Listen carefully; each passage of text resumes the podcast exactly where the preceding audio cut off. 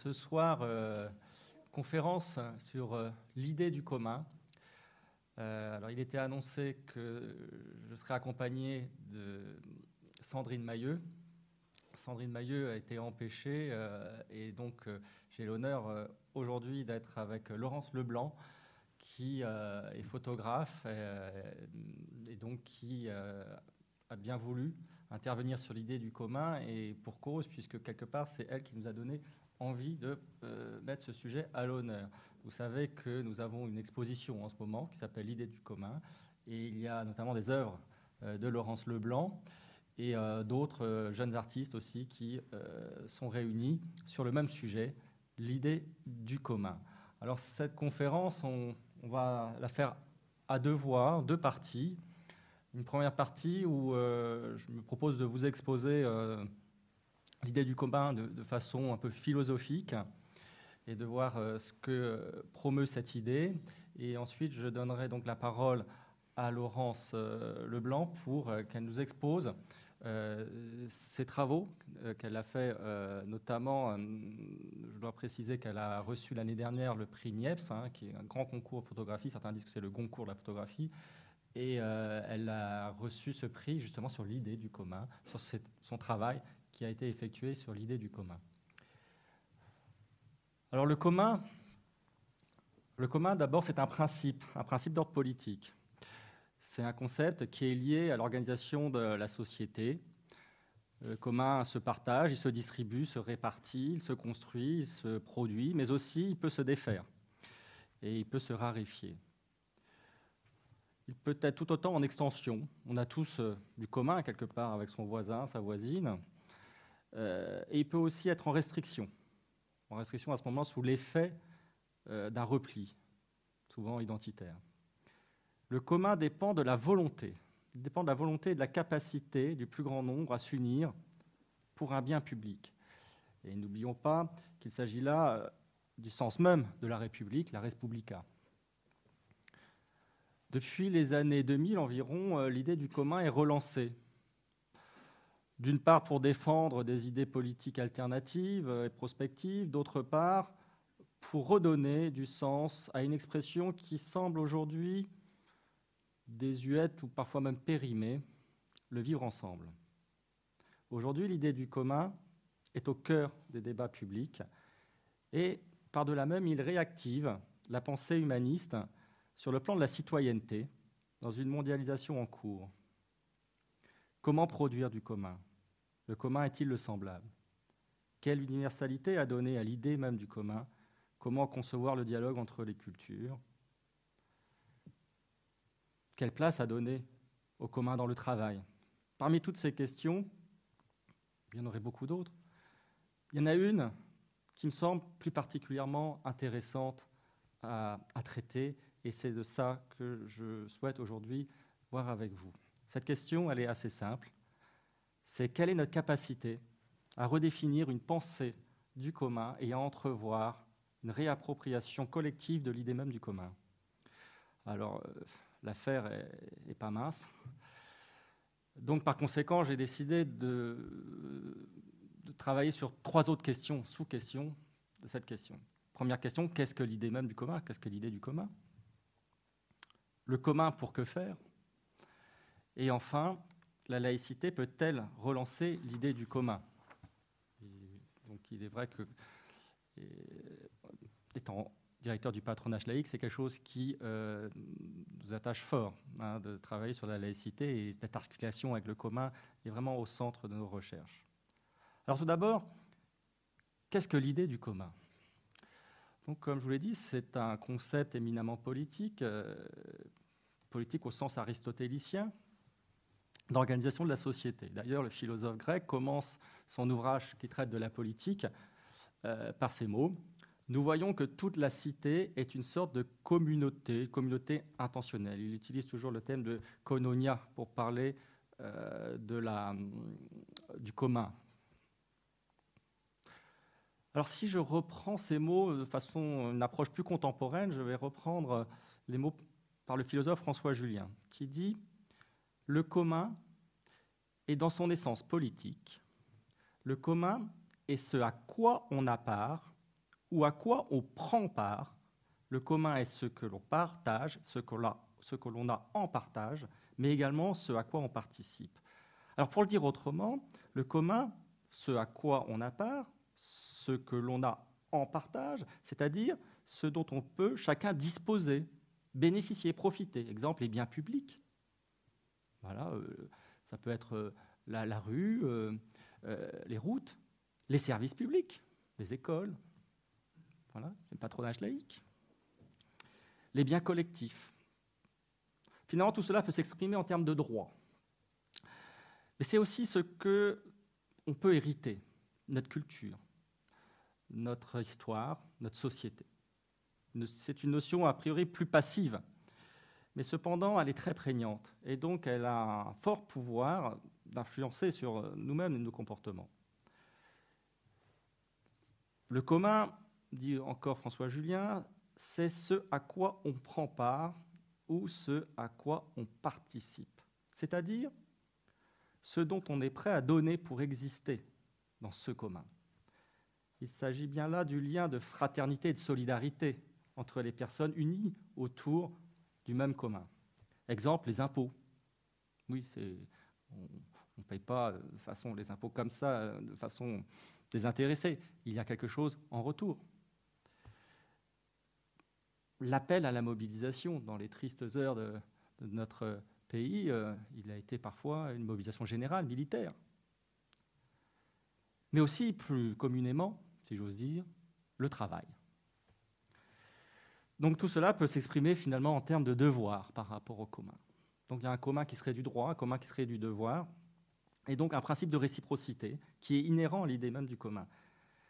Et euh, il est nécessaire de donner pour y contribuer et y recevoir, et inversement. Alors, pour reprendre euh, le philosophe Régis Debray, qui, euh, dans un petit livre que je vous recommande, c'est vraiment grande clarté, euh, qui s'appelle La République expliquée à ma fille. Voilà ce qu'il dit sur le citoyen et sur le commun. Le citoyen, c'est celui qui participe de son plein gré à la vie de la cité. Il partage avec ses concitoyens le pouvoir de faire la loi. Il partage le pouvoir de faire la loi le pouvoir d'élire et, le cas échéant, d'être élu. Si tu fais la loi, il est normal que tu lui obéisses. Ça s'appelle le civisme.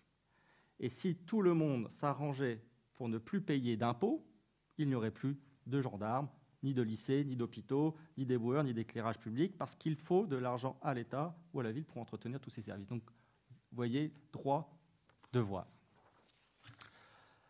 Alors, euh, quelles seraient finalement les sources de l'idée du commun? Alors, comme je vous l'ai dit, euh, on le retrouve déjà dans la, politique d'Aristote, le premier, première ligne. Donc c'est une question qui a beaucoup agité l'Antiquité, à l'époque classique. Euh, le mot euh, qui est utilisé en, Grèce antique, c'est koinonia, comme je vous l'ai dit, et qui désigne tout membre de la cité, d'une cité, euh, et euh, pour qui est censé donc devoir préférer ses aspirations individuelles pour que puisse exister finalement la République, la Respublica, la chose publique. Elle peut aussi désigner l'intérêt public. Dans ce cas, elle est supposée prévaloir à toute préférence personnelle. Pour Aristote, une justice partagée par tous est une condition qui rend possible l'émergence d'une vision commune du monde elle ne nécessite pas une symétrie entre la vertu de l'individu privé et l'individu citoyen. Il n'y a pas un parallélisme, en fait, entre ces deux notions de la vertu privée et citoyen. Donc c'est ce qu'on partage et ce qu'on a en tant que singularité. Il fait donc émerger deux sphères, celle de l'individu, dans sa singularité, et celle attribuée au même individu, mais dans sa citoyenneté celui qui accepte la règle commune. Cette même règle commune permet de lier les singularités de chaque citoyen sans que ces singularités soient mises en commun. Accepter, partager, distribuer, la règle commune se construit en commun et construit du commun. Alors il y a aussi dans cette notion du commun un commun qui est donné, un commun qui est choisi. Alors par exemple, prenons le cas de certains pays qui euh, donnent la, citoyenneté inconditionnellement aux personnes nées sur son territoire, bon, euh, par des, pays notamment, on en connaît, mais en Amérique, hein, ces pays donnent le fait qu'on soit né sur le pays la nationalité. C'est une façon d'accéder à un commun. Ceci dit, il y a une autre façon. Il y a aussi des personnes qui en demandent la nationalité. Et donc, dans ce cas, la personne accède au commun de la nationalité parce qu'elle l'aura choisi par adhésion volontaire. De ce fait, le commun se partage autant qu'il est donné à la naissance que parce qu'il est choisi en toute conscience. L'accès au commun est donc divers et ne procède pas d'une seule et même entrée. La notion du commun est aussi une notion, un principe expansif. Euh, alors, j'entends par principe expansif, c'est que nous avons toujours quelque chose en commun, notre naissance, mais aussi toujours quelque chose de plus. Par exemple, on est en commun ici, réunis au patronage laïque, Jules Vallès. On est en commun d'être euh, dans, euh, le 15e arrondissement de Paris, de Paris, en Ile-de-France, et ainsi de suite. nous appartenons à l'espèce humaine qui elle-même appartient aux mammifères, ainsi de suite. Donc il y a toujours quelque chose d'extensif au commun. Pour autant, je dirais que le commun n'est pas l'universel. Ou pour le dire autrement, l'universel, posé en tant que principe, ne peut pas prétendre à représenter le commun. C'est-à-dire, euh, par notion principielle, clé de voûte. Au mieux, cet universel engendre le semblable, c'est-à-dire la répétition du même. Bref, il concourt à l'uniforme. Que penser de l'aplanissement culturel généré par la standardisation mondiale? Par exemple, les romans Harry Potter, Millennium, qui se trouvent au même instant partout dans le monde et qui finissent par formater à l'identique l'imaginaire. N'est-ce pas l'engendrement du semblable, la répétition du même, l'uniformité? Car si l'universel s'édicte en tant que loi nécessaire, le commun s'éprouve, lui, il se vit. Son modèle, c'est celui de la famille, du foyer. Son extension est donc décisionnelle et graduelle, non pas d'emblée portée par un principe de totalisation. Alors une notion que je préfère à l'universel, c'est celle d'intelligibilité. Et j'avance ce terme pour signifier tout ce qui peut être compris par l'esprit humain.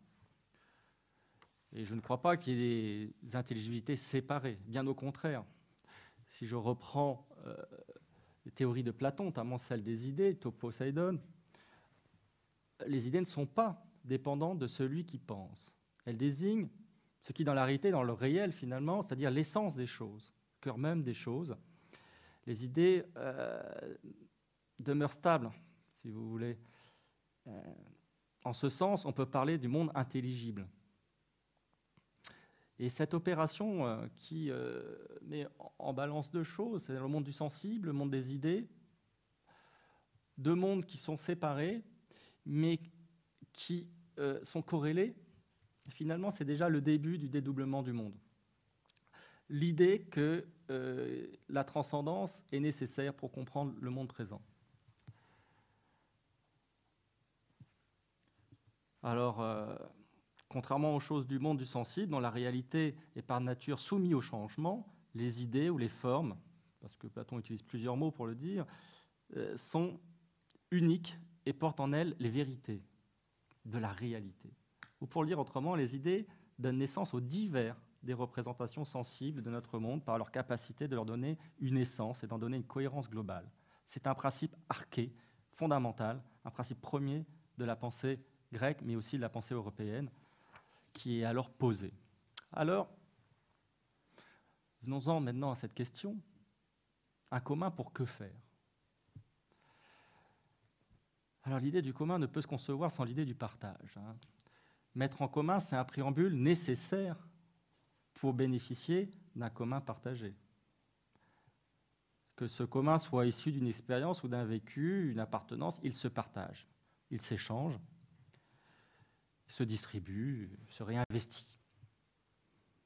Mais il peut aussi être abandonné, car il tient à la seule volonté de l'individu.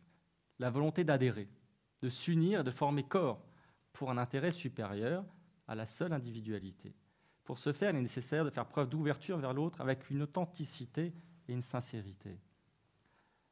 Alors construire du commun. L'union fait la force. Alors, si on ne connaît pas vraiment l'origine de cette expression, on sait que cette formule remonte déjà à l'Antiquité et qu'on la retrouve aussi d'ailleurs dans beaucoup de devises nationales, euh, pour ne citer que quelques pays, euh, la Belgique, la Bulgarie, la Bolivie. Et dans l'Antiquité, je voudrais euh, vous citer une fable qui est attribuée à Ésope, un écrivain grec qui a vécu à la fin du 7e siècle avant notre ère. Une de ces fables qui s'appelle Les enfants désunis du laboureur. Je vous la cite. Les enfants d'un laboureur vivaient en désaccord. Ils avaient beau les exhorter, ces paroles étaient impuissantes à les faire changer de sentiment. Aussi résolut-il de leur donner une leçon en action. Il leur dit de lui apporter un fagot de baguettes.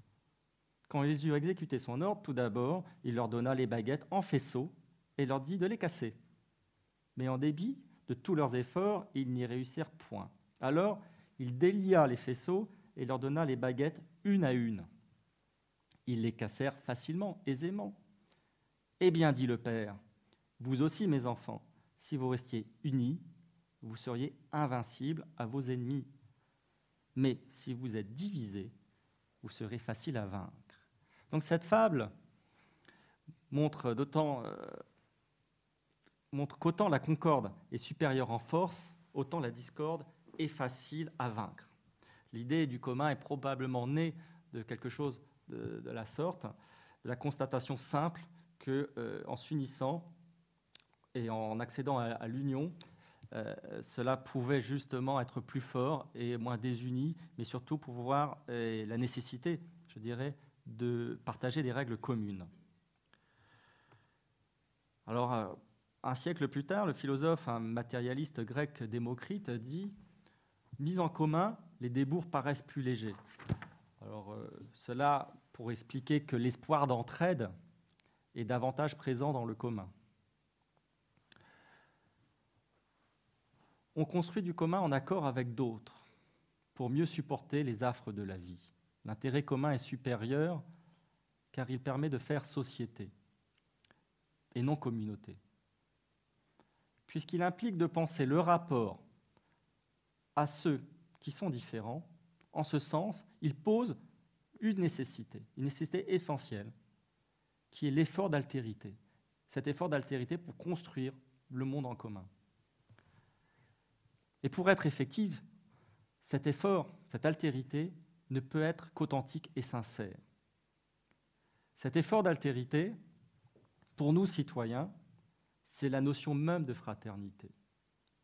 Car sans elle, il ne peut y avoir de commun partagé. À son encontre, le multiculturalisme et le relativisme, je dirais, paresseux, fissurent souvent les liens de fraternité. Nous pouvons décrire plusieurs dérives à ce sujet. Par exemple, euh, à l'encontre de, nos idéaux républicains, euh, la déconnexion des citoyens entre avec la notion d'un commun partagé, la restriction du commun. La loi commune est alors plus la référence et euh, il existe des accommodements culturels, religieux. Le vivre ensemble, l'apprendre ensemble, le travailler ensemble se disloque et alors fait place à un règne triomphant de la segmentation de la société et du pluriculturalisme triomphant. Cependant, il faut veiller à faire fructifier un commun de tous, un commun qui ne refuse pas sa part créatrice et d'altérité pour chaque culture, et sans a priori, sans résistance de notre part, ni relativisme. Ainsi, je prends pour exemple la phrase du généticien et philosophe Albert Jacquard, qui, je crois, résume très bien euh, ce qu'est l'altérité. Il dit ceci L'altérité consiste à se mettre à l'écoute de l'autre en ne lui cachant pas la diversité des réactions qu'il provoque en nous.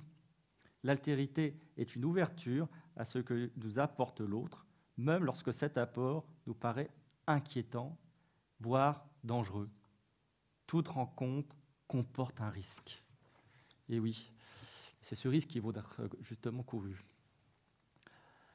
Alors bien entendu, il y a des sociétés multiculturalistes, hein, notamment les sociétés anglo-saxonnes, mais il est vrai que depuis la Révolution française, ce n'est pas le choix qu'a fait notre société. Alors mais si le commun n'est pas l'universel, par quoi, par quel biais, par quoi sommes-nous liés? Quelle est la notion qui aurait le potentiel de nous unir Ce qui en fait fait fond en nous. Il me semble qu'il s'agit du commun de l'intelligible. Alors qu'est-ce que le commun de l'intelligible? Alors je prendrai là une référence, Héraclite au VIe siècle avant notre ère, qui dit Ceux qui parlent avec intelligence doivent s'appuyer sur l'intelligence commune à tous, comme une cité sur la loi, et même beaucoup plus fort, car toutes les lois humaines sont nourries par une seule, qui domine autant qu'elle le veut, qui suffit à tout et vient à bout de tout. Le commun pour tous les hommes, et en son fond l'intelligence, nous dit Héraclite. Alors, euh, toujours dans la pensée hellénique, euh, l'intelligible, notion platonicienne par excellence, s'oppose au sensible par le fait qu'il donne accès à une nature spirituelle, l'intelligence, l'âme. Le sensible, lui, reste au ras du vécu. Hein, en ce sens, il est dans une sensation directe, pour faire court, hein, une réalité matérielle. Idéaliste, Platon soutient que l'intelligible explique l'origine du monde sensible et non le contraire. Il y a donc une origine, un principe moteur, qui est l'intelligibilité. Alors, suivant les pas de ce philosophe, s'il y a un commun de l'humanité, c'est bien le commun de l'intelligibilité. Tout ce qui est humain est compréhensible par l'humain. Sans vouloir mettre dos à dos les deux concepts d'immanence et de transcendance, ils apparaissent procéder des deux possibles de la pensée appartenant à notre intelligibilité commune. La nature spirituelle de l'homme ne serait-elle pas avant tout immanente? Question provocatrice, évidemment, puisque son inverse semble bien plus naturel, plus évident. Cependant, il semble que posée ainsi, la question ouvre un espace de réflexion peu emprunté et à cet égard bien intéressant. Si on a tant écrit et discuté autour de la spiritualité transcendantale, qu'en est-il de la spiritualité de l'immanence? Alors une spiritualité, une spiritualité de l'immanence, Qu'est-ce que c'est? Une spiritualité de l'immanence s'appuierait sur nos interactions entre nous, avec nos pères, lesquelles se fécondent pour, in fine, nous nourrir, nous enrichir à nouveau. Elle incite à partager nos expériences tout en créant un espace commun, le commun de l'intelligible. Cette spiritualité qui n'aspire pas à un au-delà ou à un dédoublement du monde est à la fois une dimension horizontale et cyclique elle se suffit à elle-même et s'alimente de notre humanité qui en est finalement le moteur. Pour Spinoza, Dieu est tout. Cette pensée de l'immanence se distingue nettement du monothéisme en considérant que Dieu n'est pas un être personnel distinct du monde, mais qu'il constitue l'intégralité du monde visible. Il n'existe pas d'au-delà du perceptible ou des possibilités de l'intelligible. Dans cette doctrine philosophique, l'esprit de la matière ne rentre pas du tout en contradiction, mais relève d'un principe commun. Il n'y a pas de dédoublement du monde. Et là, je, citerai André Consponville, qui a beaucoup traité de ce sujet, et avec beaucoup d'élégance et de brio. Voilà ce qu'il dit dans L'esprit de l'athéisme, Introduction à une spiritualité sans Dieu, publié en 2006. Si bien qu'il y a deux façons de penser l'absolu soit comme transcendance, il est alors extérieur au monde, c'est le tout autre au monde, c'est Dieu, soit comme immanence. L'absolu n'est rien d'autre que l'univers, rien d'autre que tout. Il est le tout lui-même. De ce point de vue, pour l'athée que je suis, dit André Consponville, je dirais que nous sommes au cœur de l'absolu, même si nous ne pouvons jamais le connaître absolument c'est la singularité d'une spiritualité de l'immanence. L'absolu n'est pas une chose avec laquelle j'aurai rendez-vous après la mort, mais c'est exactement ce dans quoi je suis d'ores et déjà. Il n'y a plus qu'à l'habiter. Alors, euh, question euh, un peu de, conclusion. La laïcité peut-elle relancer l'idée du commun? Le, commun est, nous l'avons vu, ambivalent, parfois bipolaire, car il est à la fois inclusif, exclusif. Et on ne peut endiguer un tel renversement que si l'on rappelle à toute communauté évoluant vers sa clôture exclusive qu'elle procède d'une dette. En extériorisant ce dû originaire, la communauté qui se recroqueville sur elle-même s'évite peu à peu de son commun partagé. Il faut éviter absolument ce basculement de l'envers du commun qu'est le communautarisme. Il constitue une réaction identitaire contre cette uniformisation forcée. Si le partage qui fait le commun se défait, il se retourne en sectarisme, voire en volonté d'exclusion et de destruction. Georges Braque, dans son ouvrage Le jour et la nuit, publié en 1952, écrit à propos du commun. Cherchez dans le commun ce qui n'est pas le semblable. En effet, le semblable, c'est du répétitif, c'est du clonage en quelque sorte. Ce n'est pas du commun. Et à ce titre, le semblable s'apparente davantage à la notion d'uniforme. Bâti sur la similitude, le commun devient du stéréotype, du banal. Il perd toute sa capacité de ressources. Car comment penser ce qu'il y a de commun entre les hommes, si ce n'est qu'en faisant émerger des écarts successifs entre les cultures qui les mettraient en vis-à-vis? Mieux se dévisager pour mieux s'envisager.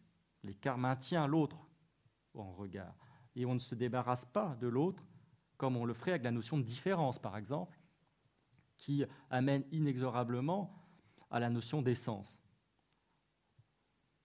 On est en vis-à-vis avec lui, avec l'autre mettre en commun est quelque chose à ce moment-là d'actif, ça procède de quelque chose d'actif. Plus le commun est alors expansif, plus il y a d'écart et plus l'humanité est riche. En décembre 2001, le ministre de l'Éducation nationale, alors Jack Lang, avait confié au philosophe écrivain Régis Debray une mission d'analyser l'enseignement du fait religieux en France. En février 2002, Régis Debray remet un rapport qui émet plusieurs recommandations pour l'enseignement du fait religieux à l'école. Et il y précise ceci. Le principe de laïcité place la liberté de conscience en amont et au-dessus de ce qu'on appelle dans certains pays la liberté religieuse. En ce sens, la laïcité n'est pas une option spirituelle parmi d'autres, elle est ce qui rend possible leur coexistence car ce qui est commun en droit à tous, les hommes, doit avoir le pas sur ce qui les sépare en fait. Dans ce texte, Régis Debray insiste sur l'idée que le commun doit assurer le ciment de la société contre tout particularisme inhérent dans les faits à toute société. Il affirme avec force que la laïcité n'est pas une autre forme de spiritualité, loin de là, mais bien un outil émancipateur de la société qui permet, entre autres, à des personnes d'opinions diverses de participer à un même élan collectif. Il exprime également la possibilité qu'offre la laïcité dans sa capacité à faire travailler l'effort d'altérité à la compréhension d'un monde globalisé qui prend en compte le divers des cultures sans y plonger dans un relativisme mou. Donc le commun est un concept, comme je vous l'ai dit bien, politique qui est loin d'être usé, obsolète, périmé. Pourtant, il semble qu'il soit bien malmené, car trop souvent connoté, il semble aujourd'hui voué à s'enliser, voire à terme à se fossiliser. C'est pourquoi il est repris pour diverses causes, non pas pour être ressuscité, mais pour être repensé, reconfiguré. Pour ce faire, les voies, les biais sont multiples. Pour autant, il me paraît intéressant de cheminer sur une voie de la déconstruction-construction de ce concept, afin de pouvoir lui retrouver une nouvelle singularité. Car, comme pour beaucoup de concepts, à trop l'utiliser, sans le regarder, sans en prendre vraiment attention, sans en faire attention, sans le regarder sous des angles différents, voire au pire, à ne même plus le repenser, on en oublie ce qui fait sa force, ce qui fait sa fécondité. En amont, en un mot, pardon, ce qu'il promeut. Aujourd'hui, l'idée du commun fait partie de notre impensé collectif, à savoir ce à partir de quoi nous pensons et que par là même nous ne pensons plus. C'est sur quoi nous sommes adossés pour penser, mais que nous ne jugeons plus utile de questionner, voire d'inquiéter. On pense toujours à partir d'un impensé. Aussi, et pour conclure, il ne tient qu'à nous, citoyens, de nous emparer de ce concept du commun, concept né en même temps que les premières cités démocratiques grecques, pour relancer l'idée de la démocratie qui par ailleurs semble s'essouffler également. En réactivant la pensée humaniste sur le plan de la citoyenneté, l'idée du commun constitue actuellement un enjeu dans la mondialisation en cours. Elle est promotrice d'une citoyenneté responsable, active et éclairée et peut nous ouvrir de nouveaux horizons démocratiques. Merci de votre attention. Et je passe donc la parole à Laurence Leblanc, qui euh, va donner donc son, regard en tant qu'artiste, photographe, euh, sur ce beau sujet qu'elle a longuement traité et pour euh, laquelle elle a été primée récemment.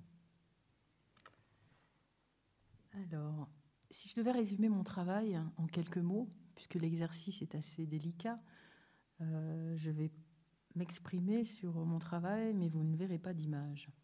Donc, je pourrais dire que mes obsessions ont toujours été de dépasser la surface des choses, en quelques mots, d'aller loin, d'aller chercher des choses qui font résonance ou qui font écho à, ce qui, à ce qui, à ce qui m'appartient ou à ce qui fait ma vie ici en France, où je suis née, à Paris. Donc je vais vous parler un petit peu du, cheminement de la pensée, puisque finalement, euh, souvent, on, pense qu'en tant que photographe, on, on a une idée, on photographie, mais on, on, est dans l'image, on n'est pas dans les mots. Or, en ce qui me concerne, c'est souvent la pensée qui, euh, qui me donne des envies et qui me, qui me donne l'énergie pour, pour, pour aller à l'autre bout du monde ou pas, rester ici. Donc je, je, vais, voilà, à la question posée, quel est votre premier souvenir? Je réponds. Je me vois enfant au milieu du monde en train de me parler à moi-même. Je ne suis pas né, je suis au monde, mais maintenant je demande à naître. C'est ainsi que j'ai grandi, gardant un dialogue intérieur constant, avec la sensation que quelque chose se cachait derrière la vie réelle, que l'essentiel se trouvait sous la surface apparente des choses et des êtres, comme les courants invisibles des mouvements sous-marins. Chaque chose, tout ce qui existe émane des profondeurs. Des scientifiques ont découvert que 84 000 pensées nous traversent dans une seule journée. C'est dire la facilité que l'on a à se laisser envahir par nos pensées négatives ou par nos peurs. Être esclave de ses émotions, sensibilité extrême face à la douleur des autres, une incapacité à contrôler ce qui est ressenti. Souvent emporté, transporté, transpercé, c'est intense et cela peut tuer aussi. Le chagrin prend beaucoup d'énergie. J'ai toujours été impressionnée et attirée par les personnes qui avaient réussi à supporter les plus grandes souffrances, d'où leur était venue cette force? L'esprit est une chose étrange, subtile et merveilleuse, il a un pouvoir invisible. Lorsque l'on prend conscience du pouvoir merveilleux d'une seule pensée, un monde s'ouvre et le champ des possibles est infini. Un changement subtil d'état d'esprit peut tout changer.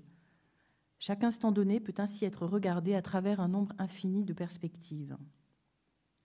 Le monde invisible existe autour de nous, en cheminant dans les temples d'Angkor, au Cambodge, j'ai ressenti fortement la présence de l'absence.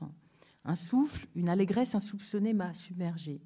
La présence et l'absence simultanément. J'ai retrouvé cette sensation lorsque j'ai accompagné un être proche en fin de vie. Ce que l'on nomme le vide est au centre de ce que nous sommes. J'arrive aux images. Les images invisibles sont souvent celles qui sont les plus importantes à nos yeux, le moment le plus cher est le plus souvent peu démonstratif et indéfinissable. La mort est présente partout autour de nous.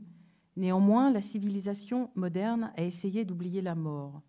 Nous avons détourné les yeux, elle a été reléguée dans l'ombre. Pourtant, elle ne se laisse pas ignorer. L'humanité moderne veut de moins en moins finir. La mort est uniquement le mal, le néant, l'obscurité, l'irrationnel. Elle est l'absence de vie, le blanc et le vide. La science nous dit que le vide est composé de particules endormies. Lorsqu'elle rentre en collision, elle provoque de l'énergie et en absorbant cette énergie, ces particules deviennent réelles. Alors que le vide n'est pas vide, alors que nous observons avec merveille les bourgeons éclore sur un arbre apparemment mort, il est bien difficile de se préparer et de penser la mort autrement, comme faisant partie d'un cycle éternel, l'alternance d'un état latent et manifeste, de périodes alternées d'éveil et de sommeil. Ainsi, aussi, par la culture, nous faisons l'expérience d'une continuité. La culture est ce qui reste, la connaissance nous a été transmise. Tout le sens de l'existence est de laisser quelque chose derrière nous. Ce n'est pas nécessairement extraordinaire. Comme le dit si bien Wim Wenders, chacun doit raconter quelque chose que personne d'autre ne peut raconter. Donc c'est un peu avec cette perspective-là que je me suis, euh, entre guillemets, euh, interrogée en tant qu'enfant, euh, et puis en tant que jeune femme, et puis en tant qu'artiste. autour de cette question, qu'est-ce que je peux apporter qui, qui, m'est unique, hein, qui n'a pas encore été montré donc là, j'arrive au travail. J'ai réellement commencé mon travail artistique personnel en arrêtant le temps sur ces étapes essentielles qui jalonnent nos vies. Que se passe-t-il au fond de nous dans cette partie cachée, intime, invisible et mystérieuse? Ce que j'appelle this focus point of ourselves, lorsque nous nous confrontons solitairement aux réalités de l'enfance, de la vieillesse et de la mort. Que se passe-t-il lorsque nous faisons face à l'autre? Que se passe-t-il lorsque nous faisons face aux choses non désirées, aux changements Comment cela résonne en nous? Qu'est-ce que cela va toucher pour que l'on décide d'agir de telle ou de telle manière? À quelle fin vouer cette vie irremplaçable Lorsque j'ai commencé à photographier autour du monde de l'enfance, c'était mon point de départ personnel, lieu de la quête identitaire la plus intense et la plus décisive, avec cette sensation que, loin de l'insouciance, j'avais passé mon enfance à me poser cette question comment se construire, comment être dans ce monde avoir une vie riche de sens, sans regret, au moment du départ ultime. La photographie s'est emparée de moi petit à petit, une nécessité. Très vite, ma pratique a été une confrontation avec le réel et avec sa représentation. Puis, faire face au désordre, prendre le temps, m'arrêter, aller au-delà des doutes, dépasser la surface des choses et dire ma sensation du monde avec mes propres mots, en remettant en cause les stéréotypes une nécessité de ressentir, de réfléchir et de dire, réflexion permanente avec moi-même. Que ce soit dans mon premier travail sur l'enfance ou que ce soit auprès des nonnes au Cambodge, j'ai toujours questionné l'autre en essayant d'interroger les permanentes douleurs de ce monde. D'une réflexion autour du développement primaire de l'enfant, dans sa relation avec l'espace et avec son corps, j'ai continué au Cambodge en me posant la question comment un enfant trouve-t-il son identité sensorielle dans un environnement confronté à l'histoire et à la perte? Puis j'ai posé mon regard sur, euh, sur les femmes, ces nonnes rescapées du génocide Khmer Rouge, qui cherchent à oublier et finissent leur vie dans la pagode au plus près de la spiritualité. J'ai fait un travail sur les objets perdus qui, sont pour moi une mémoire des fragilités humaines, de ce qu'il reste lorsqu'il y a disparition, effacement. C'est un travail que j'avais fait au moment où, euh, je me suis retrouvée face euh, à la disparition euh, subite de, de, papier photo, de, de films Polaroid, de, de, liquide pour retoucher au pinceau des, photographies. Et en fait, j'avais cette sensation de. Enfin, ça me, ça me mettait dans un état d'angoisse de, voir que du jour au lendemain, les choses disparaissaient et qu'on n'était pas prévenu, on n'avait pas le temps de se retourner. Et donc c'était cette question est-ce qu'il faut avancer? Est-ce qu'il faut rester sur les choses du passé? Ou est-ce qu'il, comment, comment, on, comment on s'organise dans, dans, ce monde qui avance pour, euh, pas non plus être un, vieil animal euh, qui veut pas avancer Donc continue. Dans le livre Solaire, j'ai interrogé ce que l'on nomme l'Afrique en essayant de montrer chaque endroit traversé de manière singulière. Ces mots de Pablo Neruda accompagnent mes images. Non, air, ne te vends pas, que nul ne te canalise, ne te comprime, ne te mette en bouteille.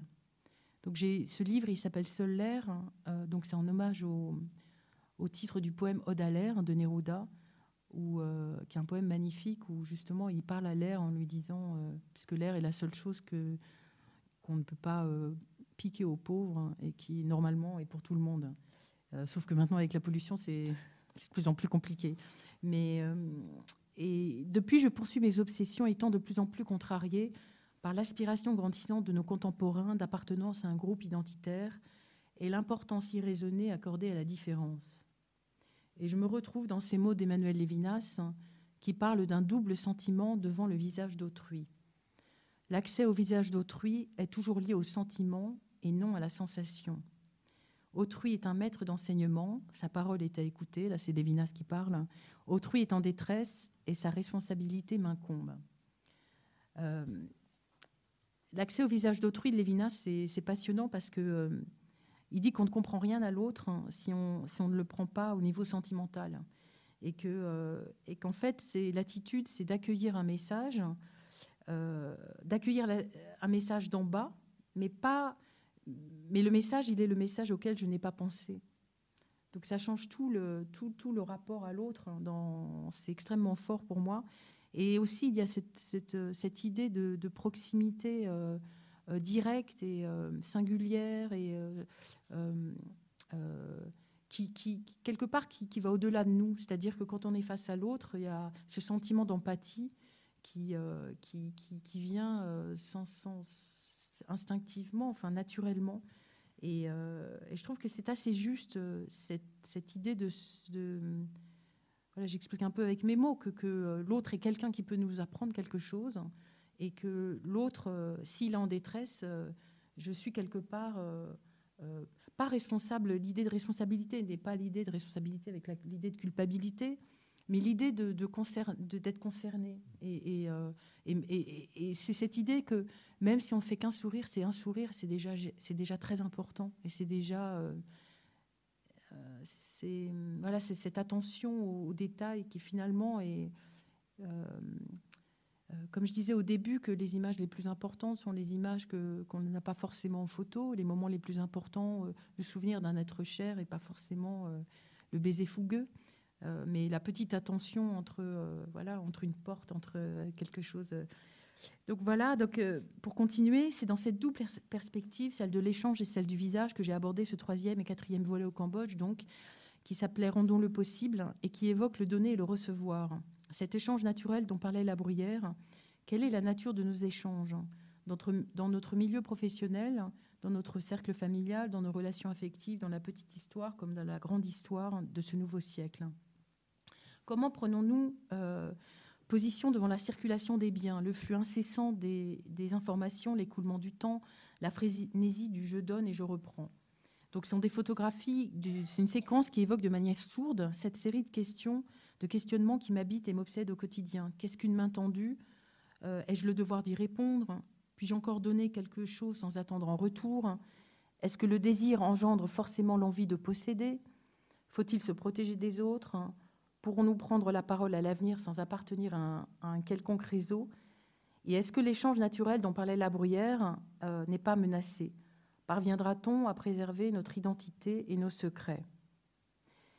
Et je garde cet esprit, à l'esprit cette pensée de, Rosa Parks qui disait J'ai appris que pour être porteur d'un changement, il ne faut pas avoir peur de faire le premier pas.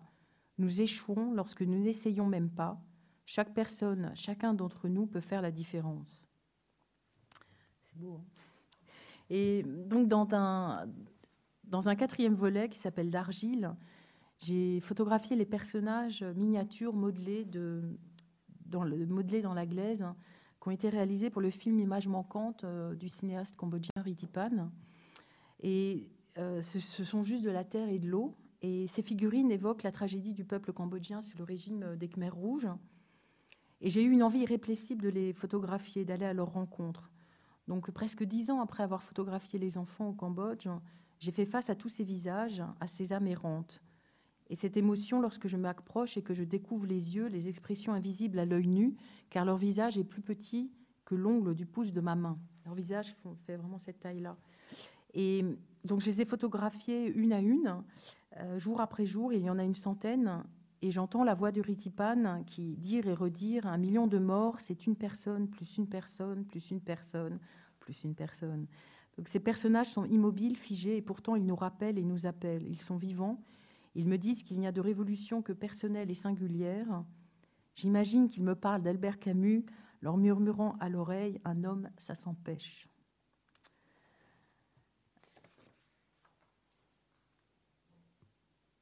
Mes photographies ne donne pas de réponse, elle suggère un dialogue.